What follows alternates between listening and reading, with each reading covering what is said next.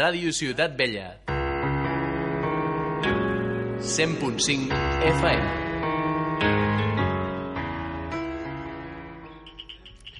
Diuen que les vacances són dies per passar en família i per descansar i per passar una bona estona.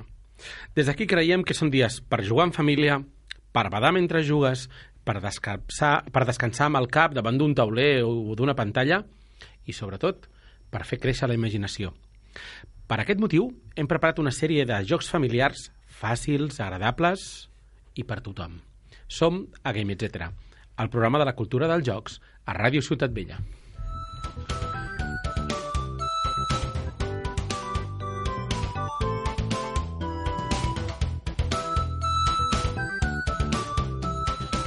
Vinga, va, comencem. Programa 23, nombre primer. És una cosa que m'agrada mirar. Nombre primer. Número primo. Sí, sí, no, no, sé lo que es, pero... Ho entès. Cadascú, cadascú no, és que m'ha mirat amb una cara com dir nombre primer. Que és No, no, sí, sí, sí, pero no, no, no recuerdo tantos. Hasta Sí, home, quizás el 1, el el, 2. el 1, el 2, el 3, el Ja està, 5, ja el 7, l'11, el 13, el 17, Mira que era bueno el en- 19 i el 23. Era bueno en matemático, pero ahora los nombres primero, eh, nada. Doncs no res, ni nada. número curiós, 23. Bona tarda, Estefan. Buena tarde. Bona tarda, Francesc. Bona tarda. Tot bé? Sí. Avui, avui, avui, ja sabeu que cada setmana portem un convidat diferent. Doncs avui portem un convidat que em fa molta il·lusió. Per dos motius. Per dos motius. El primer perquè és el meu recomanador de jocs oficial. Reconec que quan no tinc ni idea del què, és aquelles persones que dius, Una, un asesor. què, què? I diu, això. I normalment, amb un percentatge molt alt, els jocs que m'ha recomanat, perfectos. Sobretot perquè ja no em recomana allò que sap que no m'agradarà. I l'altre, home, perquè crec que és un, ets un dels membres del grup, de l'equip, que heu fet, heu posat un punt lúdic a la ciutat i la gent el té com a referència. Bones tardes, Alfred. Hola, buenas tardes.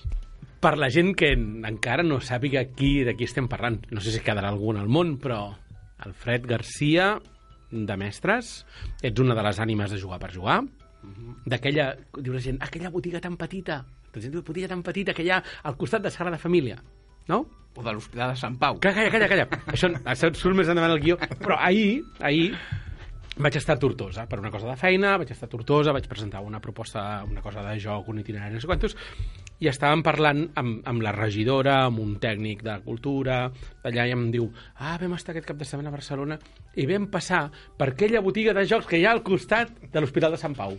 Tota una referència. Tot una referència. Referència. Sàpigues, hem vingut des de l'altra punta de Catalunya. No sé si us van comprar alguna cosa, haurà de comprovar si hi ha diners tortosins a la caixa. No ho sé, no ho sé. No sé si van comprar alguna cosa. Però, però això... Um, una cosa important que, que m'agrada fer uh, abans de començar és fer una mica la panoràmica del que ha passat aquesta setmana. Jo aquesta setmana hi ha tres coses que he destacat. L'Estefan ja mira el guió dient, a ver, a ver què has buscat de mi, mi Twitter, el meu Twitter, el teu Facebook, el Facebook de l'Alfred, a més a més està ple de... Ets tu qui jugues als jocs que em poses la puntuació en el teu Facebook? O és el teu fill? No, no, no. Ets tu, ets tu. Juguem nosaltres. Sí. Vosaltres, anireu posant... Però no, no, hi ha unes puntuacions. He ganat tantos puntos a tal joc. El teu Facebook particular, vaig pensar, és que li la pispao la, la compte de Facebook, perquè és el que fan els nens petits. Sí, sovint. però la, lo dels punts dels jocs... Ah, això, això, Facebook, és- Això és el meu fill, que jo no entenia res. Jo deia, què punyetes em diu de que he guanyat punts en aquest joc? O sigui, jo no jugo a aquest joc. I un dia vaig enganxar el meu fill amb la tablet, pim, pim, pim, pim, Ah, allà, clar, clar. i dic, ah, tate, ja ho tinc. Doncs és ell, és ell. En canvi, el, el, el, el Facebook de jugar per jugar és més seriós, hi ha moltes timbes, fotografies... Ara en parlarem. Però abans de tot, jo aquesta setmana he fet deures. De fet, ahir vaig fer deures. Estefan, et vaig fer cas. Ah.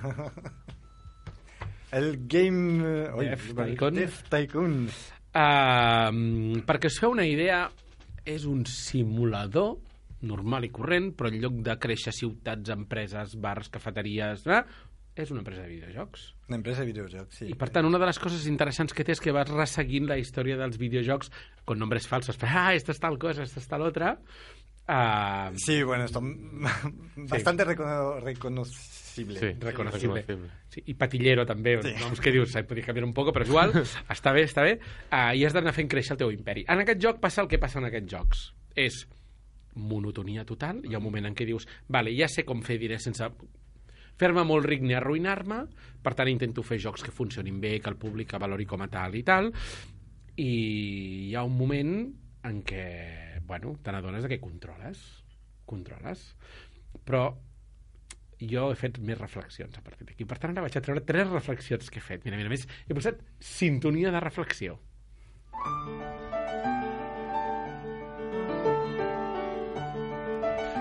Vinga, va, doncs... Um, la primera cosa que vull treure aquí sobre la taula, eh? Simuladors. Simuladors. Jocs que simulen, i val tot, eh? Val des de videojocs, jocs de taula, etc etc. Jocs que simulen accions de la vida quotidiana, que no són grans aventures, sinó són coses normals i corrents. Sou jugadors de coses així? Sí, yo sí.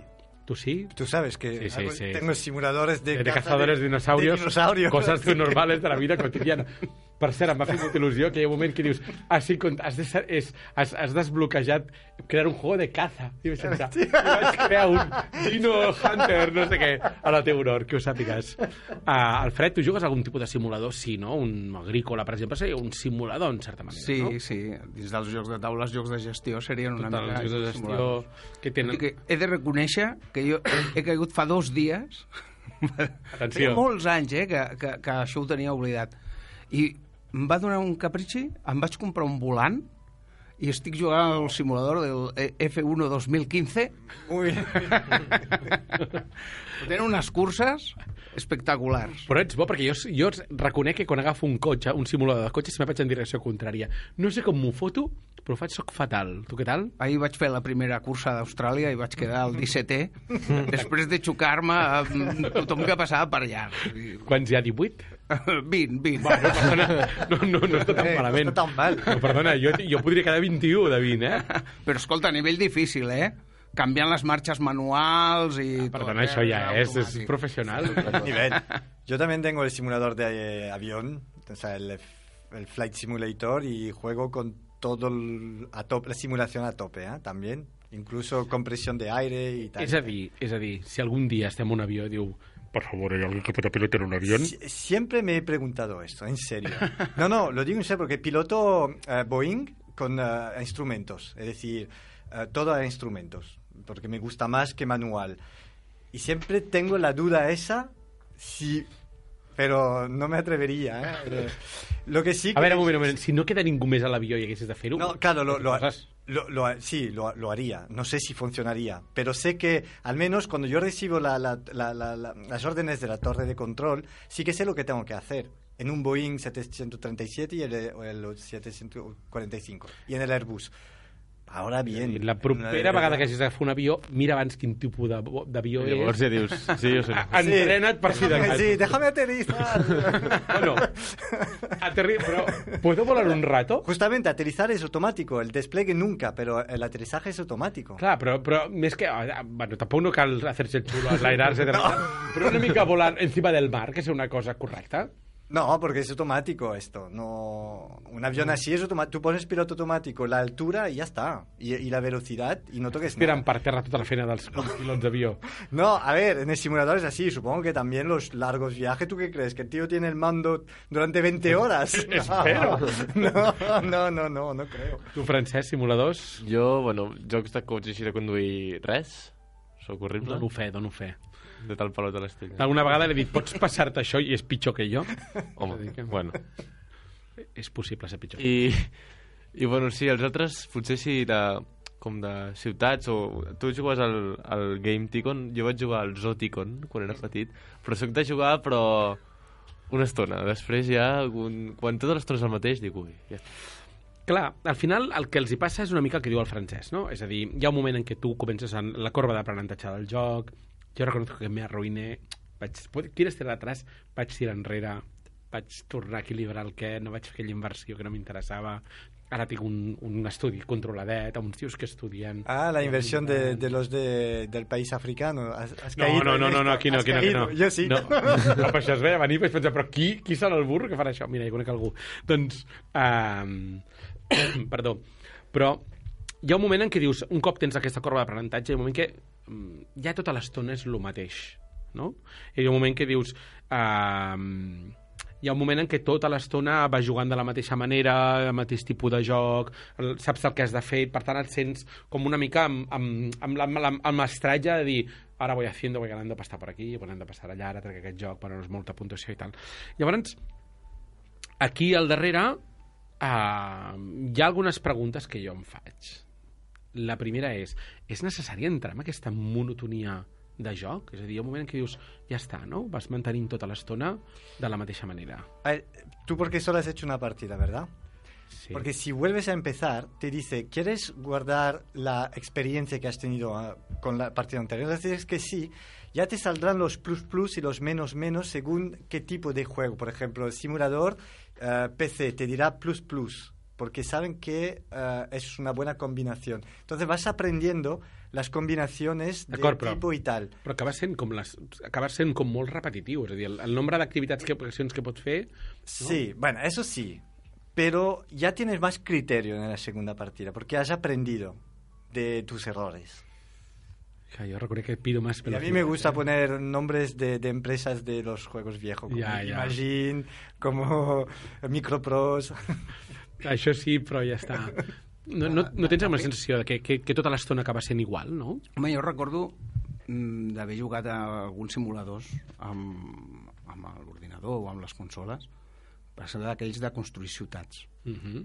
I sí que és veritat que al principi tu vas fent, clar, tot és nou, vas, vas agafant edificis nous, arriba un punt en què la teva ciutat ja s'ha fet prou gran i, i pràcticament s'autogestiona, ja no, no tens que fer gaire, gairebé res, no?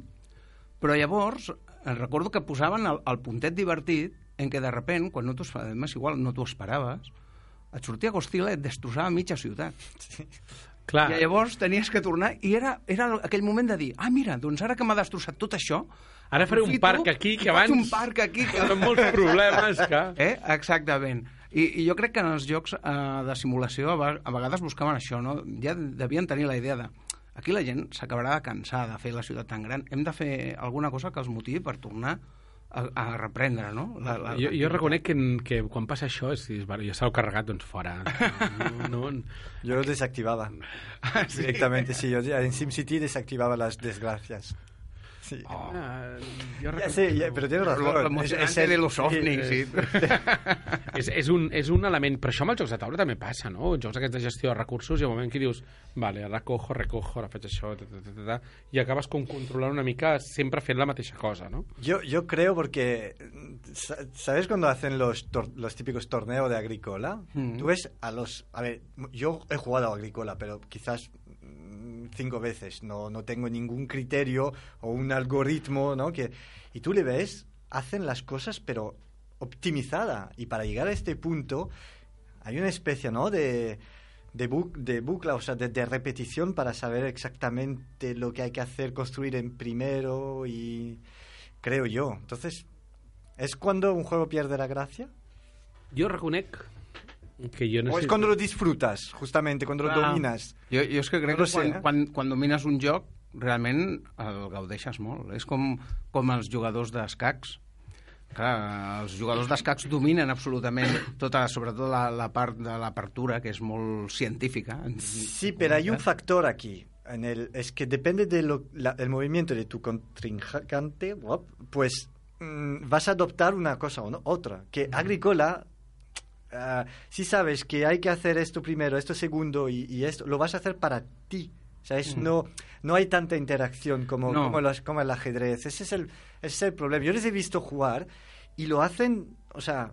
És mecànic, esa- és sí, mecànic. exacto. Però també, és, també és que- el, el, hi ha gent que trep la plaer el plaer d'aquesta mecànica, no? És a dir, de que les coses tinguis controlat al tempo el que ho has de fer i fas les coses buscant el teu 10 en cada moment. Jo reconec que a mi em falla això. A, a mí también. Ese es como los que se miran los replay de, de los juegos de estrategia en tiempo real, como StarCraft o algo, para saber qué, qué, qué edificio hay que construir primero, segundo, qué- lo que hay que desarrollar, como, ¿sabes? Y lo miran y luego lo hacen. Nah, Aquí es cuando yo tengo la sensación de perder la gracia. No lo sé, no lo doncs, sé. ¿eh? doncs vaig a me fer una volta més. Vaig a fer una volta més en el joc. Segona reflexió que jo em feia. Sí, sí jugava i anava fent filosofia allà mateix. Una de les coses que he- fet que els meus treballadors facin és investigar molt amb investigació, amb desenvolupament, en, amb millores, amb construir nous motors... És a dir, que, que vagin, vagin aprenent i dius, vale, aquest tio està fluix amb això, aprèn això altre, ara li dono vacances però quan torni que estudi això mentre jo faig tal cosa. Potser no és la puntuació òptima, però jo són feliços. Em miren, em miren i són feliços. Um, I em pregunto, ostres, però això en el món real?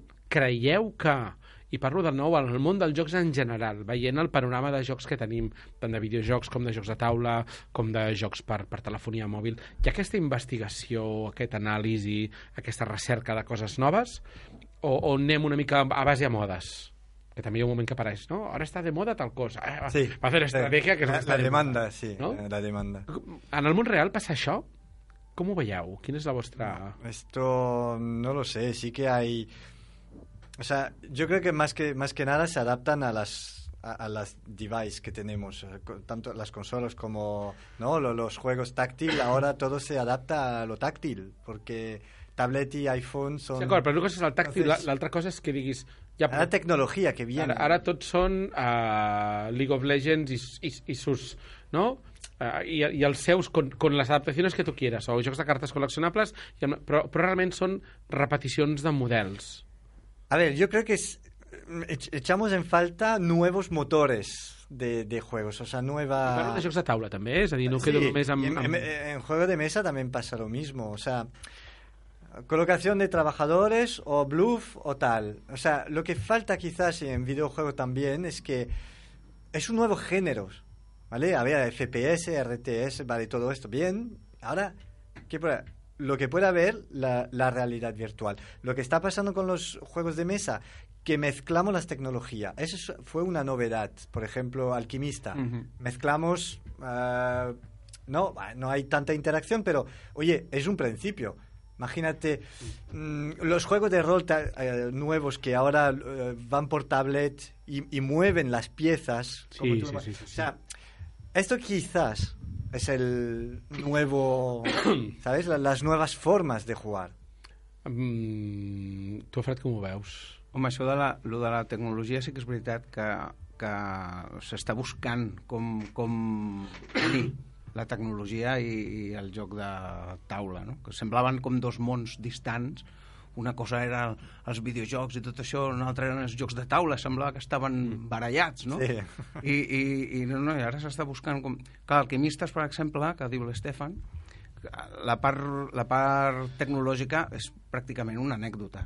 Bueno, Sí, porque se puede jugar sin. t'estalvia tot el càlcul de taules que seria horrorós. Sí, sí, evidentment, evidentment. Fa una feina molt ben feta, que és estalviar-te una I, part. I no només... Eh, clar, t'estalvia tenir una persona que no està jugant, Un no controlant jugador, sí, sí. eh, eh, el que és el devenir del joc, no?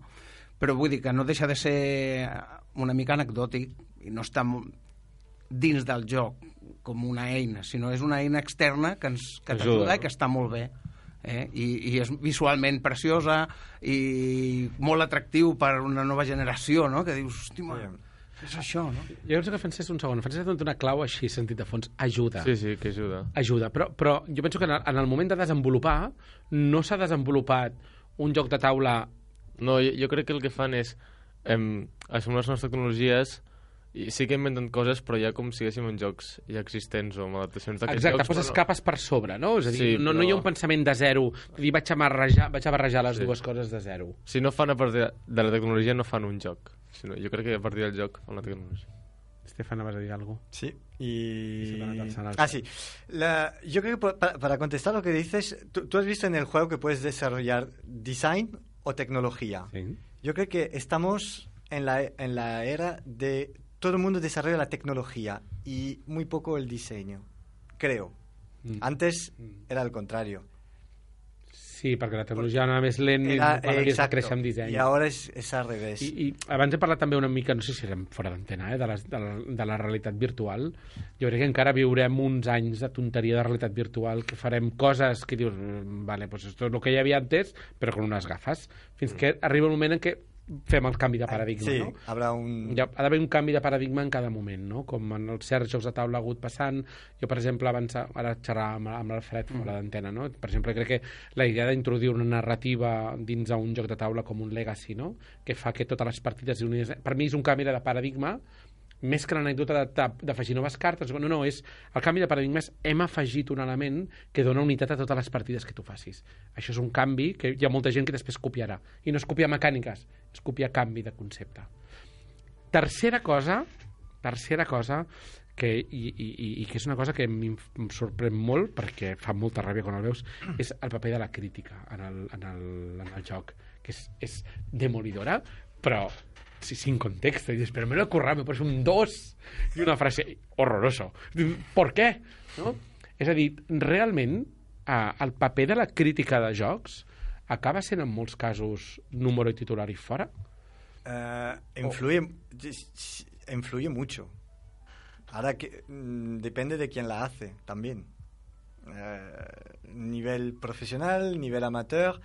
En el caso, por ejemplo, del juego de mesa, lo que desmonta un juego de, de- de mesa es la crítica amateur que haya y no la profesional. En los videojuegos, el problema que hay en la crítica profesional es que muchos no tienen criterios, no, no que no tienen criterios, pero es que sabes que trabajan para algunos o... Bueno, tenen Entonces- afinitat per... Exacto, y tienen afinidad. Ah, y y en, esto, en el- nuestro caso de juego de mesa es el problema amateur, que he visto críticas a mí de, de juegos mm, que dices, a ver, esto no es una crítica, o como voy a, a decir uno de un foro muy conocido, uno que decía, a ver, em, el, eh, el Evo es una mierda porque no no existen los dinosaurios rosa. Sí, pues me, me alegro que te rías porque fue una crítica, ¿sabes? Entonces dices, mm, a ver, ¿sabes? Bueno, eh, y hubo, hubo, por ejemplo, un juego muy bueno eh, que eh, has hablado de, de- de- del juego, ¿cómo se llamaba? El, Sila. Sila, que fue también eh, arrasado en la, la- el mismo Y es foro. un. Lo han dejado, sí, pero lo han dejado como una mierda, lo sé por el propio editor, porque dijeron que había un error del catolicismo que no entraba aquella época, bla, bla, bla, bla, bla, y era completamente falso. Pero todo el mundo ha dicho, ah, bueno, pues este juego es una mierda. Bueno, això Fue- també de fue un criteri d'uns i Pero con todo el propio editor, es decir, que no me lo invento. Fue el, a raíz de este problema, a raíz de esta crítica amateur, que el juego no se vendió como, como debido. És que en, el, en els jocs de taula, a més, hi ha, hi ha un problema a l'hora de fer les crítiques. I és que el, la gent moltes vegades fa, fa la crítica d'un joc. Tras jugar una partida. Jugues una partida i, i clasca. I en realitat, al, al final, les crítiques és m'ha agradat el joc o no m'ha agradat. Si no m'ha agradat, mm, dic que és horrorós i si m'ha agradat és fantàstic. Exacto. Por eso que a mí me decían, ¿por qué tú no criticas los juegos? Porque no puedo. A un juego al día no puedo dar una crítica de un juego. Debería jugarlo 10 veces y luego te digo mi crítica. El que, el que passa és que la- l'altra cosa és si la crítica ha de ser me gusta o no me gusta, o la crítica és destacar quins són els elements interessants. Llavors, aquí sí que no cal jugar 300 partides per dir això és interessant, això és nou, això és una cosa... Que... És a dir, amb el coneixement del, de, una, del món del joc per poder parlar per una banda, i per altra banda, el, el fet de fer una crítica objectiva, de dir, senyors, qui és aquesta persona que ha fet l'autor, tot el, tot el, com ha arribat fins aquí, què és el que havia fet, quins elements, com aquest joc malgrat que no l'ha jugat 300 vegades, però és que aquest element és l'evolució d'aquest altre, però ha trobat la millora que en aquest joc no havia trobat i no sé quantos. Per tant, és donar criteri, no? Sí, pero el problema del juego de mesa es que a veces depende con quién lo juegas. Ah, no, Yo, por ejemplo, el, el King of Tokyo, la primera vez que lo jugué, dije, vaya, mierda de juego, tal cual. Lo jugué otra vez con, con el preparado el Alue, fue una partida de, de loco y digo, este juego es la bomba. O sea, si por desgracia hubiera dicho la primera vez que este juego era una mierda, que ¿Cómo me iba a recuperarlo? Y dicen, ay, lo siento, es que mm, la- solo la había jugado una vez. No, a veces, pues no sé, depende con quién lo juegas, eh, cómo estás tú cuando lo juegas, si estás dispuesto o no dispuesta, si hay gente, si lo pruebas en un evento, si estás en tu casa con tu familia. Hay tantos criterios. Un juego de mesa, ¿eh? Juego, Però, i el penses, juego estás solo, siempre. Entonces, te, te agrada o no te agrada, pero el juego de mesa influye mm, cosas. Tu, Francesc, fas cas a les crítiques quan busques un joc o el que. Mm, no, la veritat. O sigui, potser miro... Si m'he de comprar un joc o alguna cosa, potser miro, però... Sí, O sigui, el jo el, el que faig abans de, de comprar el joc, suposo que és el que fem molts de la meva edat, jo miro vídeos. I a veure què tal és, en lloc de mirar crítiques, de veure un senyor que posa cero és horroroso, pues miro vídeos, però jo crec que sí que és cert que la gent el que fa més és posar potser només una nota i, un, i dir buen juego, no sé què, perquè és el que realment la gent mira i se li queda més. Si una persona, mi, jo sincerament, si vaig a buscar un joc i una persona em fa un text de 10 línies explicant això, pff, No, tu, 10 línies és massa. Anem bé. bueno, 10 línies. Sí, m'ho miraria així per sobre, però... déu nhi Està bé, està bé, és un criteri, és un criteri. Um, més coses. Um, el, el Thursday uh, Night Fever, a jugar per jugar, veu jugar el Destroy BCN. BCN. Mm Com va anar? Com va anar la partida? Ara, ara crítica, eh? A veure, Tu has pogut jugar, Estefan? No, no he Encara podido. no? No he podido, no. es van fer, es van fer diverses partides. Uh -huh. Uh, a veure, en general, la gent pues, va jugar i qui va jugar va comentar que s'ho va passar doncs bé. Uh -huh. Uh, a mi em va semblar que aquest joc té el, un punt interessant, Uh -huh. per exemple, el, que és difícil explicar un joc que la gent no coneix, perquè és molt El, el, el nou. PAC ens el, mil- en- en vam, vam fer un, un, un open the box The box aquí the- directament, sense vídeo, o sigui, directament amb àudio l'altre dia. A veure, eh, per exemple, el, el moviment de lo que són els monstres em sembla molt, Molt original. molt original, molt interessant. No? Depenent del dau, es va bellugant, va girant les cares dels daus, això fa que el següent moviment depengui de com has fet el primer moviment, doncs faràs més moviment o menys moviment, podràs atacar més o podràs atacar menys. Eh, el joc en si eh, no deixa de ser un joc molt abstracte. O sigui, li hem posat aquest tema de, de, de destrucció, una mica tothom el comparava al veure les portades, el comparaven precisament amb el of Tokyo, que deies. Eh, la, el joc, com a experiència de joc, no té res a veure, King of Tokyo i, i, i el Destroy BCN, i és això, sobretot, que han vestit un joc molt abstracte en tota la seva mecànica, amb aquest vestit de, de destrucció massiva dels monstres, no? És interessant, és entretingut, eh? Però, bueno, és un d'aquells jocs que igual els hi costarà entrar en el públic perquè la gent s'espera una cosa I és una altra. i és una altra. Sí, sí. Bueno, haurem de provar-lo, haurem de, de provar a veure el que... Tu, Estefan, aquesta setmana t'hem vist que estaves... mm, Sempre, sempre, sempre fa fotos de milions de jocs pixelats, però l'altre dia estaves com programant els gràfics d'una cosa que, Pues sí, estoy programando con mi Commodore 64, un gran juego. que estàs programant o estàs copiant codi? No, no, no, estoy programando. Programando tú. Copio. Un gran juego... Bueno, perdón, perdón, perdón, Una cosa que habían fet, de comprar la revista, copiar a mano código para poner el juego. ¿Tú no lo habías hecho? Ah, sí, pero, Ah. pero ahora no. Ahora no, no sé, no sé, que- gracia. perdón. 45 años no tendría gracia. Bueno, és igual, no entrarem amb coses que veiem fer, amb fotografies, selfies amb 45 anys, si tenen gràcia o no. Però, però què, què estaves fent? Estàs programant Sí, què? estoy, bueno, una chorrada, pero es, es que me gusta porque, bueno, es matemática, ¿no? Es, Per tant, veurem te- vídeo un dia d'aquests del que has programat. Bueno, pero es horroroso, pues justamente porque ahora, ahora mismo es una bola rojo, roja que, que, que tú tienes que ir sin tocar los bordes de una carretera que, que va... És com, com lo de carnet a conduir. Ah, es- no sé, pero antiguos, ¿sabes? Las, las típicas cosas antiguas. Bueno, perdona, quan, tu vas, a- quan vas renovar el carnet a conduir, que et fan aquella maquinota que té dos línies Sí, sí, dos i has de passar una bola asquerosa? Bueno, pues sí, es eso, más o menos, es algo parecido. Pero lo curioso es de ver la gente de ahora jugando a este juego, porque están acostumbrados al, al- a la, fluida, la fluidez, Fluidez. del- de las cosas. Y, y están aquí, entonces van suave con el joystick y, y la bola va de píxel en píxel. Entonces, claro, hay que ir, o sea, no como antes, cuando eran las plataformas. Y bueno, estoy en ello, estoy en ello. Doncs vinga, un cop fet aquesta mm, anàlisi, pensament, filosofada dels jocs, hem vist eh, partides i coses estranyes de l'Estefan, um, saltem, saltem al 4 perquè comencem en el primer dels jocs que ens has portat, Alfred, que és Black Stories. Black Story? Sí. Molt bé, Black Story.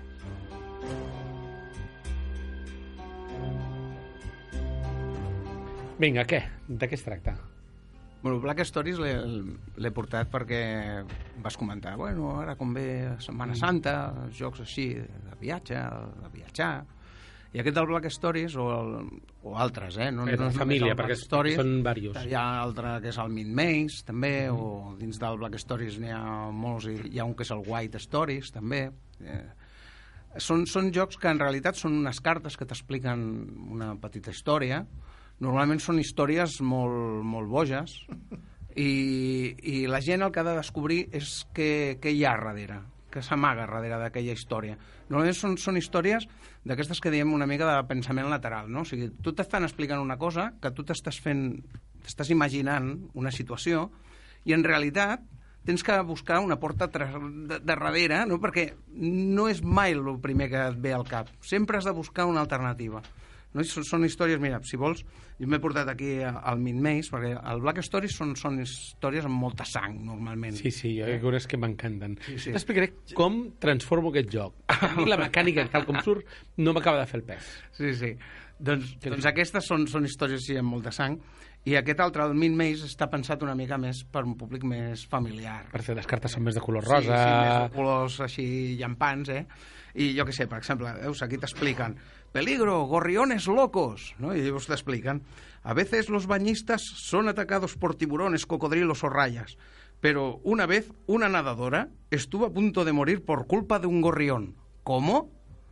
I llavors tu has de descobrir què ha passat aquí. ¿Qué es un gorrión? Un gorrión és un pajarito, Ah. un petit ocellet. Sí, un pardal. Un pardalet, exactament, eh? un pardal. Eh? Doncs llavors a partir d'aquí, clar, dius que, que això no em quadra. Com un pardal? Home, un tauró, una raia, vale, ho entenc, allà a la platja està nedant. I un pardal? I llavors tens que començar a fer-li preguntes a la persona que sap la La solució. nedadora és una humana? Una nedadora humana, sí, és una nedadora humana. Ah, m'esteu fent preguntes. Molt bé, molt bé. Quizás estaba gritando y se lo tragó. Mm, No, Va ser atacat pel pardal? no va ser atacat, no. Però ve contacte físic entre el pardal i la nedadora? Físic entre el pardal i la nedadora exactament? No. Sí, estaba encima de una bue. eh, Uh, Un flotador. Un flotador. flotador y, y lo y, y- y el- Lo pinchó. per- lo pinchó. Ah, mira, pues esta podria ser una, una possibilitat, però No lo és. no és aquesta. Vale, un segon. Llavors és quan realment eh, quan, quan estem fent algun curs on parlem de pensament lateral, amb creativitat, això, parlem d'aquest tipus de jocs. Aquest tipus de jocs està, són molt interessants, a més funcionen molt bé, perquè la gent pot, pot anar xerrant molt, estan molt bé. El que passa és que busques una única solució. Doncs a mi el que m'agrada quan tens un grup allò de 6-7 persones és fer parelles i que la gent faci hipòtesis a, a ver quién dice la, la idea más loca. Y luego votamos como si fuera Dixit. Llavors, clar, acaben sortint idees absolutament esbojarrades que acaben sent com més riques o més rares o més interessants que la única que a vegades són resolucions bastant tontes. Per això deia que l'Estefan, la, la solució que ha dit del flotador, podria ser. Podria Podria ser. ser. realment la, la, la dona ha caigut d'un vaixell amb un flotador i ha vingut l'ocellet, ha la- pitjat, ella no sap Bueno. nedar i té un gran problema. Ai. Després, fora de micro, ens explicaràs la, la resposta, perquè ara, ara me pica, com si fuera un gorrión que m'ataca, me pica la curiositat. Black Stories, White Stories, White Stories, aquest no el conec. Sí, Wet Story és una mica busca el, el mateix que aquest del Min Maze. Eh? Seria històries blanques, no, no hi ha, no hi ha sangre. Són històries més, més tranquil·les, més relaxades. A mi me molen Porque con sangre. A mí, a mí las Black Story, a mis hijos les encanta porque es tan absurdo. Yo tengo la de la versión de muertos absurdos o no sé qué. Muertes ridículas. Muertes ridículas. Y, ¿Tú crees sinceramente que son ciertas? No. No, no puede ser. Bueno, Porque Alguna hi haurà, eh? Alguna hi haurà, perquè... home, cada aquí- any el, el, premi, el Premi Darwin, no? Són els premis de gent que mor de manera absurda. Sí, sí, sí. pues, Són coses acabes d'allí. pues puede ser, puede ser. Perfecte, doncs primer joc al sac de, de jocs. Estefan, tu ens has portat una col·lecció. Sí, pero la- por encima, ¿eh? Doncs vinga, anem a passem al, al següent paquet de jocs.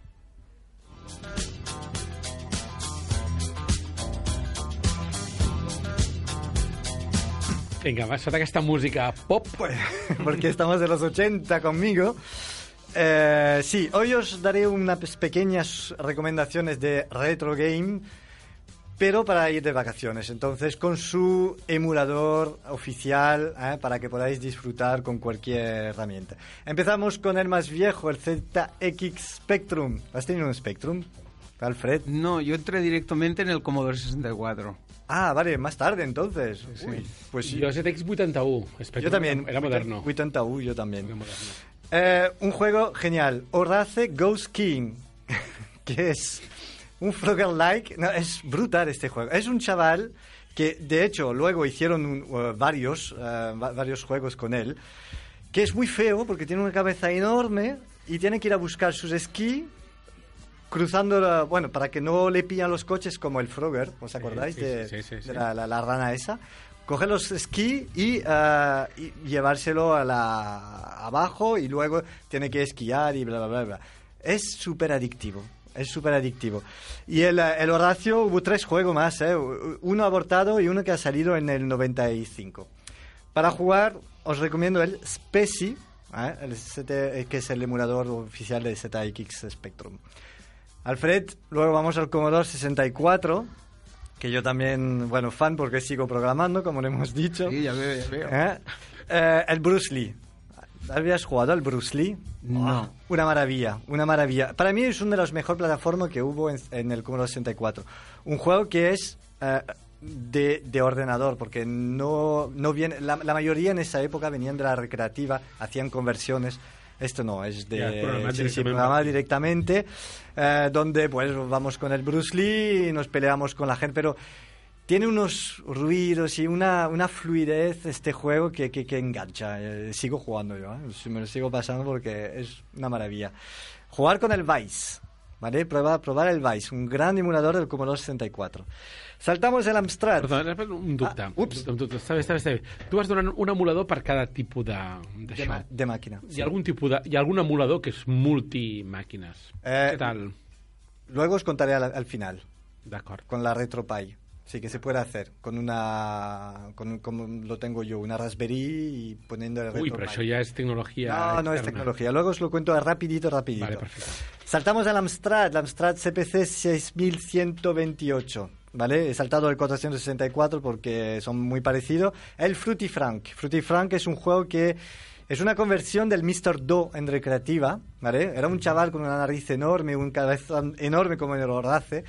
Y tienes que coger frutas y, y con las manzanas, las si tú haces un camino, la puedes empujar para que mate a, a los que te quieren matar. Mm, ¿sabes? Un poco como el Boulder Dash, que caían las piedras y tal, pues eh, parecido. Un engancho total también. El, el emulador Caprice 32, muy bueno este emulador, muy muy bueno. Saltamos luego a los grandes, el, eh, la Atari 520 y el Commodore Amiga. Y como no, hablar del Rick Dangerous. Com no? Como- ah, Com no? lo has jugado, ¿no? Pues es un Indiana Jones en toda regla. Eh, una de las mejores versiones, ¿eh? la, la, la de las 520. Para mí, una de, la- de las mejores que, que hubo. De, un juego del 80 por Core Design, ¿vale? Los que crearon Tomb Raider. ¿eh? Grande, grande, grande. Eh, ¿Qué más? ¿Qué más tengo? Se puede, entonces, se puede. Los emulador del, el emulador del Atari es Atari con H, Hatari, podríamos decir, y el Win UAE, que es para el, la Amiga. Perdona, perdona, i aquest ja està re resoldre puzzles, és a dir, ja Sí. hi ha un avançament aquí. El, Amb el- el, ja no sí, és... eh, Eran puzzle, cada pantalla era un puzzle y, y tenías trampas como el Indiana Jones. Una- la, la primera pantalla es una piedra que te, que te sigue y tú tienes que, que ir bajando sin que te pille la piedra. Como el The Adventurer, ¿te acuerdas? Mhm, sí. Pues eh, más o menos vamos, por ahí vamos. The Adventurer, un gran juego de mesa. Bueno, un gran juego de mesa. Un juego de mesa divertido. Divertido. Vale, recreativa. Las recreativas. Ghost and Goblin, un Ujú. clásico. Mhm. Sabes que... Ghost and Goblin. Ghost and Goblin es un imatge, però- Es un clásico de la recreativa en 1985 de Capcom eh, con el Sir, Sir Arthur. Sí, que va, que mata los zombies. això. Y, hombre, claro, Ghost and Goblin. imatge, vaig a buscar imatge. Ghost and Goblin es, eh, es un es un clásico, o sea, es- eh, él sí que ha tenido tres secuelas, el Ghost and Ghost, el Super Ghost and Goblin y el Ultimate Ghost and Goblin que salió en la PSP. O sea, que eso sí que tiene secuela. El emulador, MAME, evidentemente, es el mejor emulador de recreativa. Pasamos a las consolas, la NES, la pequeña hermanita de la Super Nintendo y el Super Mario Bros. Bueno, no hace falta que hablamos del fontanero, ¿no? El Super Mario Bros. Pasamos a la Master System, que Sega y aquí pues quería eh, meter, meter caña a Nintendo. Y sacó la Master System Wonder Boy in Monsterland, la mejor, la mejor conversión de- del juego de Wonder Boy para, para consola. Pero el de Monsterland, ¿eh? no el tío con el skateboard, el, el que vino después. Eh, yo me compré la recreativa solo para este juego. ¿eh? Y luego la cosa se ha ido perjudicando. Pero no, no, no, no, no, sigue, sigue, sigue igual de bueno, pero la versión Master System para los que no tienen recreativa es muy buena. El emulador, perdón, el emulador de la NES, Nestopia, el emulador de la Master System, Fusion, que es bueno el Fusion porque te hace de Mega Drive y de Master System. Hablando de Mega Drive, Outrun, ¿os acordáis? La Ferrari esta, con la chica rubia que se pega Ya unos no. hostias. Ya ¿no? no, no. Buenísimo. Os lo recomiendo solo por la música, eh, que es un clásico que se llama Shower, no sé qué, es un clásico latino. Y todos los que conocen Outrun es por la música. Porque esta música es brutal, era un 3-4 ahí, bien, tú que sabes de música. ya, muy bueno. Os recomiendo Fusion, porque también es del mismo emulador. Pasamos a la Super Nintendo y el Micro Machine. Micro Machine, ah, sí, ¿no? Bueno, Micro Machine, pequeñas máquinas, pe- pequeñas... Había barcos, helicópteros, coche, y tienes que ir más lejos que tu contingente. Entonces se, se para y hacen cloc, cloc, cloc, cloc, y vuelven. Diu cloc, y cloc, és que avall, eh? Sí. Y, y si lo haces más que el otro, pues has ganado la, la carrera. Eh, ¿Qué más? El, eh, el emulador, el SNES 9X, un de los mejores. Le he puesto em, para el Twitter el Mr. Sí. Do para que veáis, eh, los que conocen Fruity Frank, para que vean la versión recreativa que, que es muy bueno. Pues ya está, llevaos todo I- esto. I, i, i l'emulador El emulador perfecto. perfecto. Os compráis una eh, Raspberry, que es un pequeño ordenador de, que vale 40 euros, que es una pequeña placa, ¿vale? Le metéis, eh, va con SD, le metéis la, la imagen de RetroPie. RetroPie, la bajáis, la colgáis ahí, metéis, arrancar la, la, la Raspberry y tenéis todos los emuladores, o sea, Master System, Mega Drive, NES, eh, PC, es decir, tú le pones el SimCity y lo arranca. Y puedes jugar con un teclado y un ratón porque la, la Raspberry tiene cuatro puertos USB. Eh, tiene el eh, SCUM para jugar a Monkey Island y todo esto. Tiene hasta el Videopack, o sea, la- las primeras consolas, eh, todos los emuladores en una pequeña tarjeta. De, veo el, el, el Edu que está mirando con unos ojos así. Eh, yo siempre la llevo enci- Un dia encima. de fer passar, diu, jo em posaré el so, Sí. i, i no sé què sentireu, però i ell que entri cap aquí. decir que la retro la Raspberry es una es un pequeño ordenador de que lo metes en el bolsillo Sí, sí, ¿vale? sí, sí. con salida HDMI entonces yo me voy de vacaciones con él lo enchufa a la super pulgada de mi padre y juego con un mando cualquier mando I tu connectes a directament todos. a la pantalla directament. Sí, sí, directamente en HDMI. Y además no tiene sistema operativo. O sea, enchufa, sale esto con la- los emuladores que quieres. Va pasando. Ah, mira, la Super NES. Vale, plan, tú has metido tus juegos, que evidentemente tienes en original en casa, pero tienes tu propia copia. Y, ah, pues eh, Donkey Kong, vale. Y ya está, y arranca. Y Pro, Pro. Acabas, desenchufas. No hay ah, Windows y todo, no. Es ah, Linux. Buscaré. Sí, sí, no, lo tengo en casa. Lo veré, Mi- lo veré. mi- a veces cuando hago foto que ves una tele grande con un juego con pixelado, es la RetroPie, es que estoy de fin de semana afuera. Sento com l'abuelo cebolleta. No, no, no, no, no. no, no. Sento tot això i dic, mare meva, és com quan el meu pare em preguntava com s'encén la màquina de, de discos? No, no, no. Eh, s- sí, eh, estic d'acord amb tu. Però, però crec que és més fàcil que encendre... No, no és més fàcil que encendre la màquina de discos. Però jo explico molt fàcil. Sempre podem trucar perquè ens ajudi. sí, Ah, això, això. Os ayudo, os Es ayudo. deixi el telèfon a tots i tu, tu, tu, trucant. Francesc, tenim algú que ens Sí, sí, el- el... cosa per Twitter. Bueno, ara que has parlat d'emuladors, el Xavi Ramiro recomana un emulador multipla multiplataforma per Mac, que es diu OpenEmu. OpenEmu. Yo Muy tengo. bien. Diu que va molt. Ya no tengo Mac, así que, claro. Bueno, no perquè puedo. ens esteu escoltant o escolteu el Exacte, podcast. jo el tinc. a- Al nostre Twitter, que és gay, game etc barra baixa, hem fet retweet al tot el Xavi Ramiro i hi ha una web on suposo que te'l pots baixar des d'allà. Sí, sí, te'l pots baixar des d'allà, molt bé. Sí, jo he provat alguna coseta i funciona bé. No, no, no, no he aprofundit molt en el retro gaming mm, estefaniste. Vale, va. Um, un cop entrat aquest món, el món del joc retro, ens anem a parlar de trens, perquè el segon joc que ens ha portat l'Alfred és Aventureros al tren.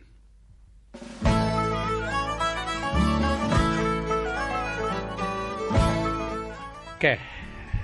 Bueno, Aventureros al tren per mi, i això ja sé que tu no estàs molt d'acord. ja ho avanço. Jo no m'atreveixo a fer crítica després del que hem dit abans. Uh, per mi és un, és un dels grans jocs per, per introduir-se en tot el món del món del joc de taula modern. Uh, realment molt familiar, és un joc molt senzillet d'explicar, és un joc molt dinàmic, que és una cosa que a mi m'agrada molt. Tens unes coses que... unes decisions que prendre, però sempre són molt senzilletes, el torn passa molt ràpid de jugador a jugador i és d'aquells jocs que l'espera no, no, no, et desespera, saps? Hi, hi ha jocs que, uf, ara he acabat de jugar, buah, fins que em torni a tocar, terrible. I en canvi aquí no, aquí el, el torn és, és molt dinàmic, tornes a jugar molt ràpid, no és un joc que hi hagi molt entre, molt, molta interacció entre els jugadors, tot i que la pots buscar. Jo amb el, amb el meu fill, que juguem molt, eh, ell i jo, a dos jugadors, eh, ens, les, ens les... Bueno, ens fem unes a dos jugadors és veritat que punyeteries. és diferent aquest, a dos que a quatre, la interacció que hi ha entre en, en, el, en el joc, no? És a dir, Sí, dos sí. és un cara a cara, per tant és a, a. Exactament, vas a, vas a mort, eh? i clar, nosaltres ens ventilem una partida en 30 minuts, eh? és un, una passada, però- perquè ja tenim el joc molt, molt per la mà. A més, un joc que m'agrada molt, un joc que combina cartes, visualment és preciós, a més, quan estàs jugant, eh, tu vas, tens eh, un mapa, el, el joc original és, és el mapa d'Estats Units, però després, com és un joc que va tenir molt d'èxit, van, van sortir altres mapes, va sortir el mapa d'Europa, que Sí, el, el, primer va ser origin... el primer va ser als Estats Units. Sí, sí, els Estats Units és el, el primer, és l'original. I després el de- el d'Europa, aquí és el que més èxit té perquè som eurocentristes, no? I clar, diem, no, Europa, que coneixem les ciutats.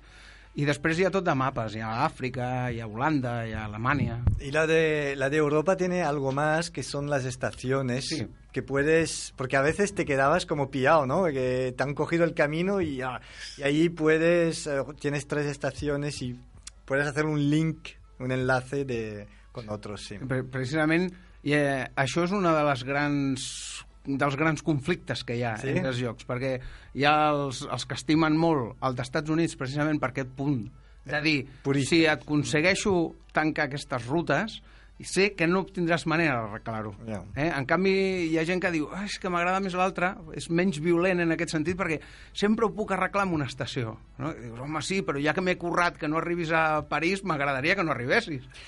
Sí, pero también pierden puntos si juegan estaciones. Estaciones. Así que hay una especie de pequeño Sí, sí.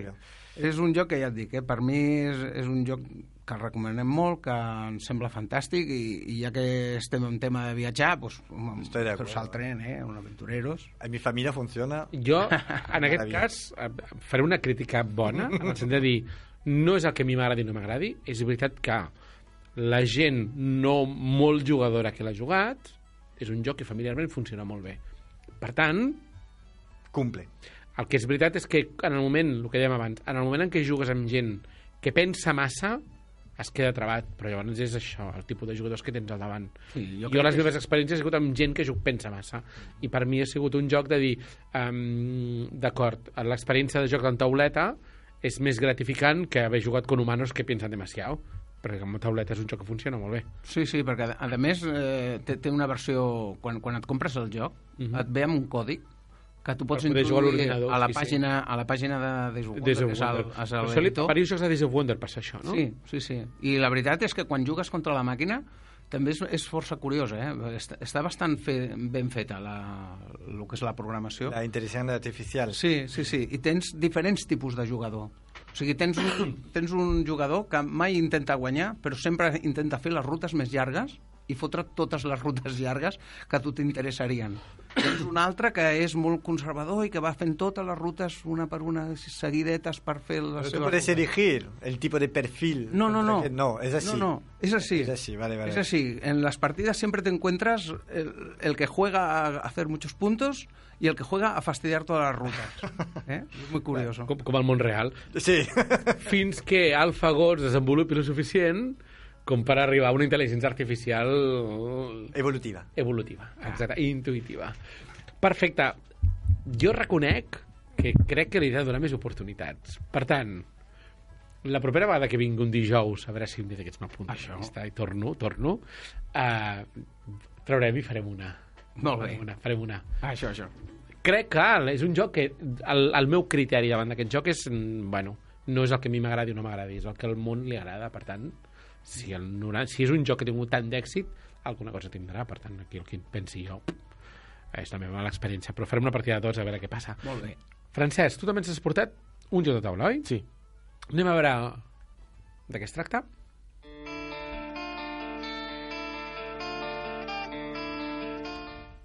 Bueno, doncs tal i com, hem, com hem anat parlant al llarg del programa, hem, avui canvio una mica la meva tònica en els jocs perquè és, i sempre portar jocs així per dispositius mòbils avui us porto un joc de taula, que és el Laberinto Mágico.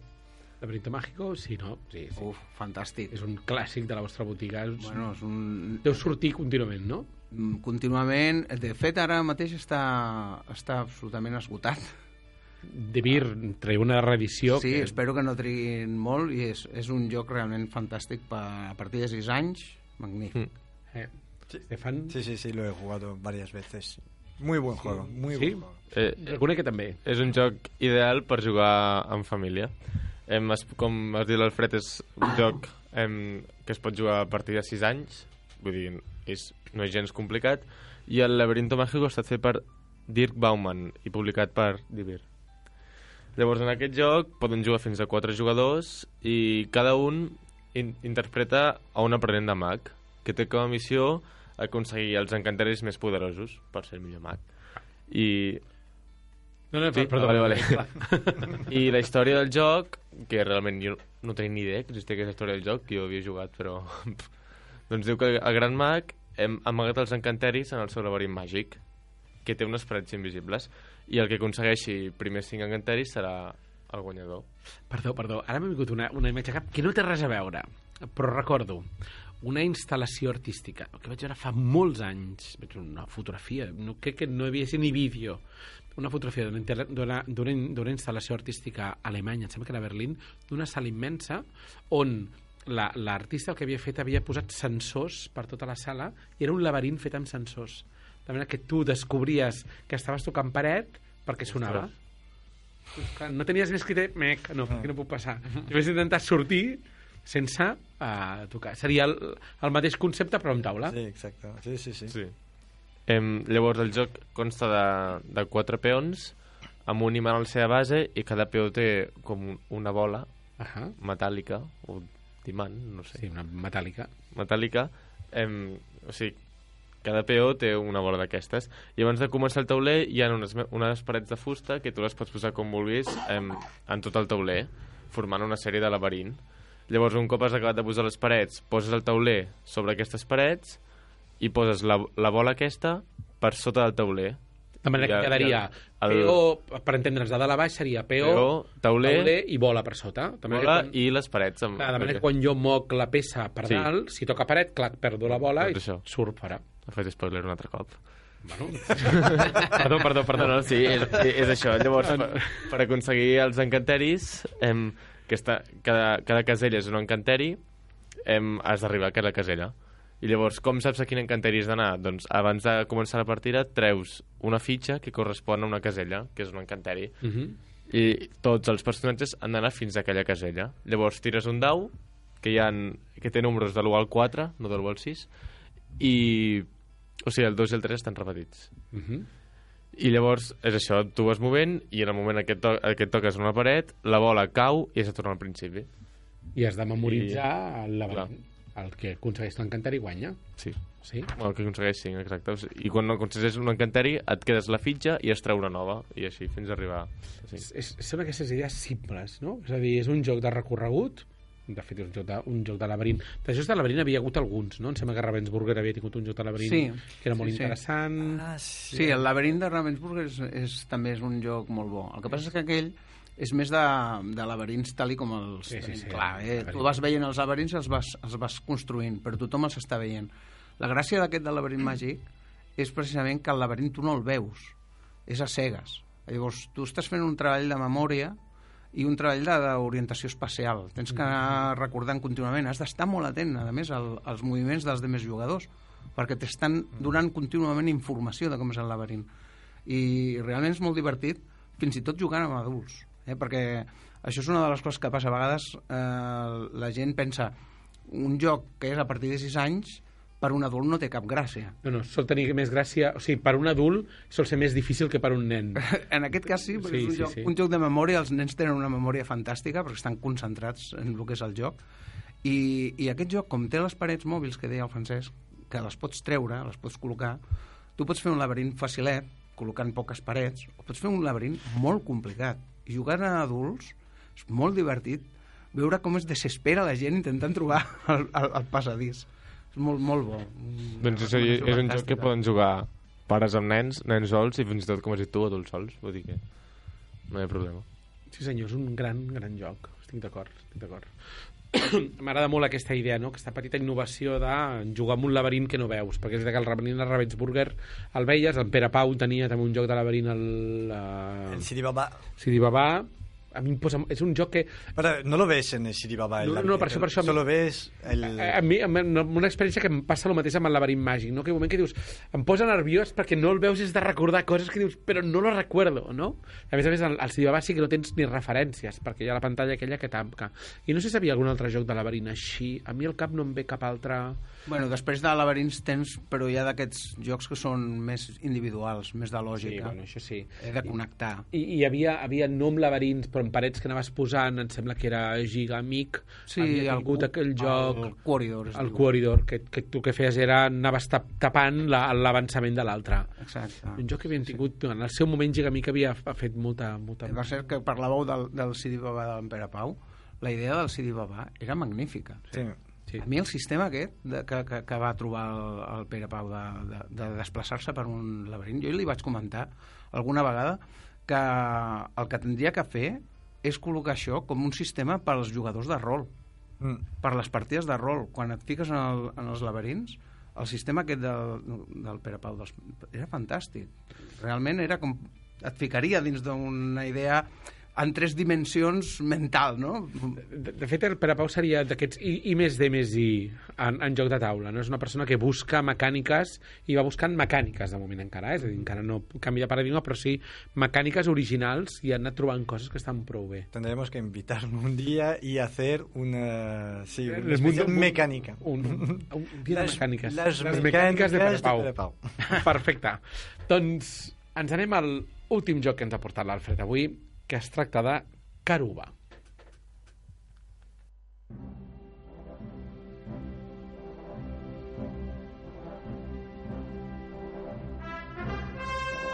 Bueno, ja estem aquí preparats per sortir corrents, per agafar taràntules, per agafar una, aquesta ampolla d'aigua que sense que caigui. De què es tracta això? Bueno, no, no, no hem de ser tan exagerats, eh? Oh, vaya bajón, vaya bajón. A veure, Caruba eh, és un joc de, que li han posat un tema d'uns una expedició, uns exploradors que estan buscant uns temples perduts en, en, en la selva, eh? que és per això la idea aquesta de d'Indiana Jones.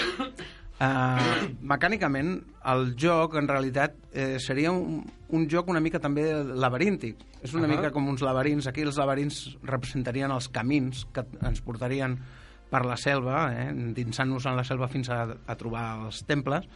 I és un joc una mica un solitari multijugador. O sigui, cada Sí. jugador té el seu taulell i tots tenim, tots disposem de les mateixes peces de, de camins.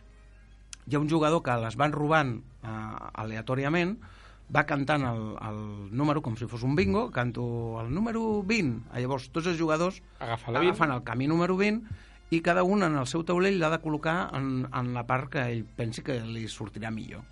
Les peces aquestes de camins com són, per fer-nos una idea?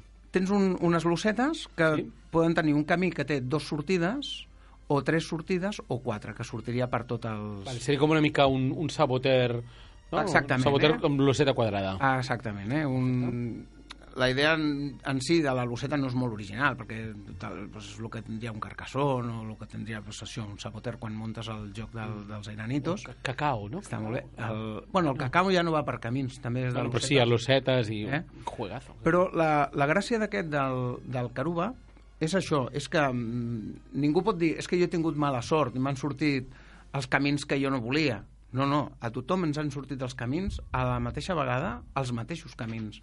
I si és jo he una mica arribat... humiliant, és una mica... És una mica humiliant, eh? Si tu no has fet bé, que ets un tu inútil. no has arribat, és que ets dolent. I, I els propis camins són els que et permeten bellugar Mhm. el, els exploradors. O sigui, tu per bellugar un explorador has de sacrificar una luceta. Si sacrifiques una luceta de 4, de 4 sortides, està molt bé perquè el teu explorador belluga fins a 4 posicions. Oh. Si, si sacrifiques una de 2, només belluga 2. Però clar, sacrificar una luceta de 4 sortides és molt perillós, perquè llavors és molt fàcil que no arribin els 4 exploradors als 4 temples que hi ha. A mi m'ha semblat molt interessant. És una nova línia que ha tret eh, Java. És, un, és una editorial que fins ara es dedicava bàsicament als jocs infantils, diguem, jocs a partir de 3, 4, tenia grans jocs Mhm. infantils tipus el frutal, diguem, el frutal i després i molts tota la resta de coses que venir. però- La danza del huevo és un altre del És Roberto és d'Ava, Fraga. és d'Ava, és molt divertit. I ara, mm, suposo que per, com hi ha un, un boom del joc de taula familiar, hem pensat, escolta, nosaltres també tindríem que treure... Posar-nos les piles i... Exactament, entrar en aquest tipus de públic i han tret tres, tres títols eh, de moment. I aquest del Caruba re, realment ens ha agradat molt a les Thursday Night que fem els dijous a la nit ja l'hem tret unes quantes vegades a jugar i en general a la gent li, li agrada molt. Farem un ticket to ride i després un d'aquests. Exacte. Um, no, edat dels jugadors, a partir de 8 anys. a partir de 8 anys. Hasta 99, si puedes mover piezas. Exacto. Llego, estoy, estoy justo, pero llego. Está, ya veo que está todo en alemán, pero está en inglés también. Ah, inglés. Sí, no, no, y está, está en castellano también. Ah, ¿eh? está en castellano también. Ah, Sí, vale, porque sí, sí. No, bien, no lo dicen aquí atrás. Perquè en, en este, eh, la capsa aquesta que he portat és l'edició que és en anglès i alemany. Ah, només. vale, vale, vale. Però l'edició que he tret editada. ara, sí, sí, està editada també.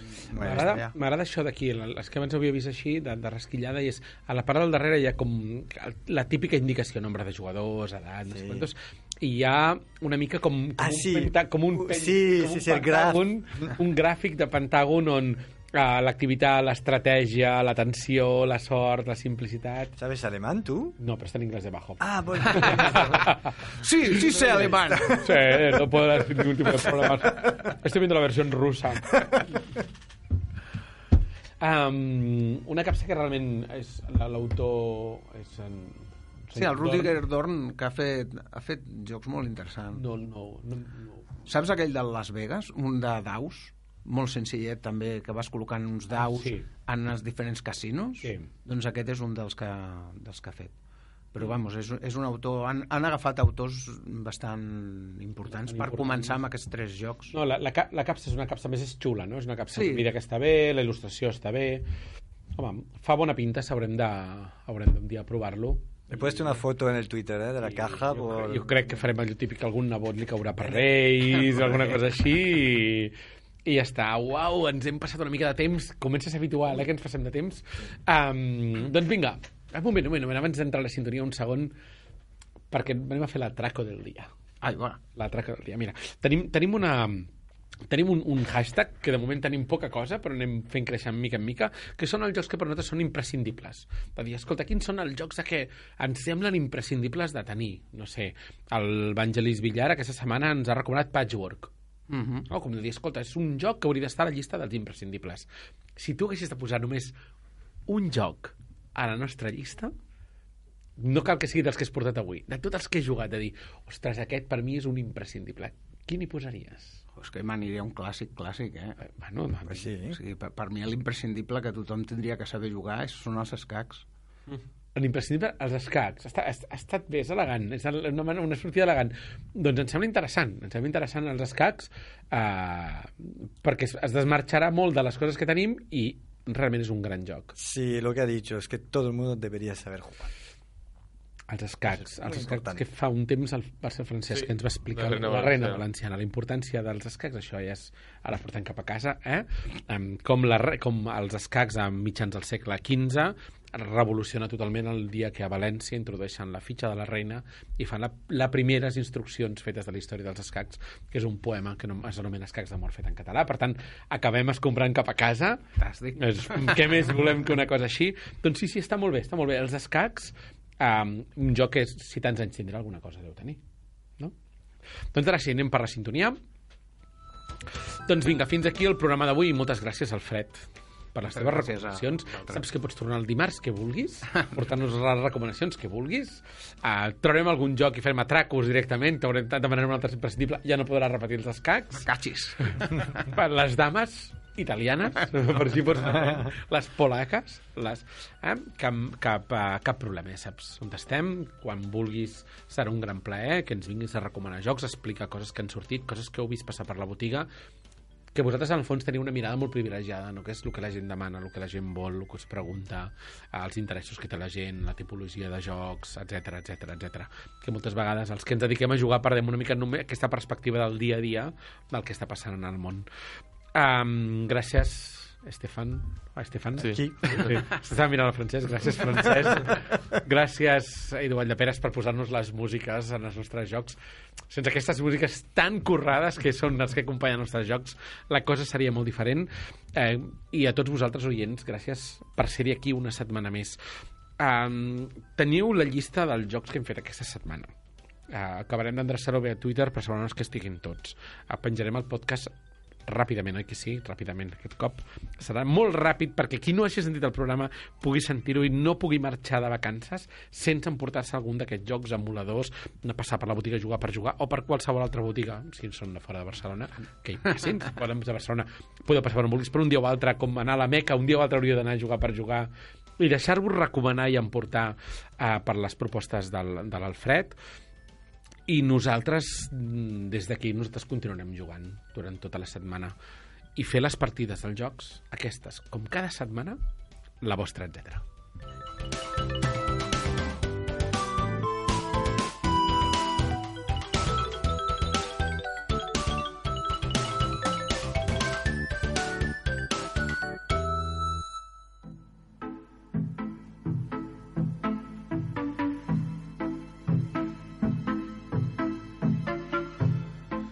Ràdio Ciutat Vella, 100.5 FM.